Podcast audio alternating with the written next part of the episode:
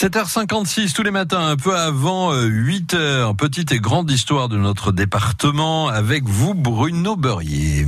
Oui, bonjour à tous. Alors, je vais vous parler d'André et Jean-Baptiste qui, ce week-end, vont revêtir leur habit de lumière. Je parle de l'événement de la dixième nuit des cathédrales qui a lieu ce week-end à la cathédrale Saint-André de Bordeaux et celle de Saint-Jean-Baptiste de Bazas pour notre département.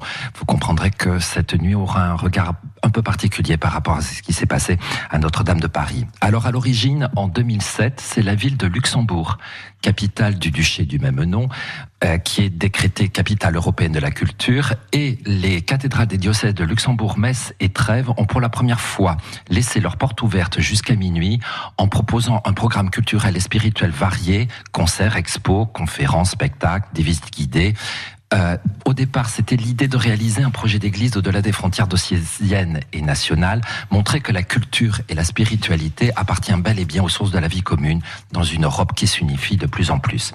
Il est vrai que l'emplacement de nos cathédrales marque le centre de nos cités européennes qui sont toutes issues de notre civilisation judéo-chrétienne. Saint Jean-Baptiste de Bazas n'est plus le siège d'un évêché depuis la Révolution française, mais les Girondins, n'oubliez pas que ces deux cathédrales ont un point en commun. Mmh. Pas le bœuf de Bazas, mais vous le verrez au centre du portail de la cathédrale Saint-André de Bordeaux. Je veux parler de la statue de Bertrand de Goth, archevêque de Bordeaux, qui devenu le pape Clément V en Avignon, va nous aider à relever la cathédrale de Bazas et à Bordeaux nous offrir le magnifique chevet.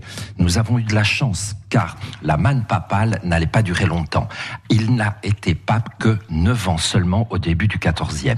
Neuf ans pour financer nos deux cathédrales, une nuit pour voir disparaître la toiture de la cathédrale euh, Notre-Dame de Paris, comme quoi parfois cela se joue à peu de choses.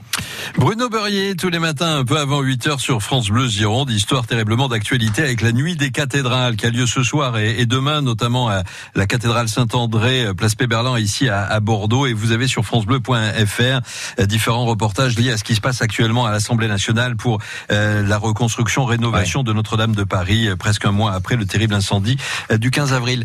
merci Bruno, à demain. Merci Dominique, à demain.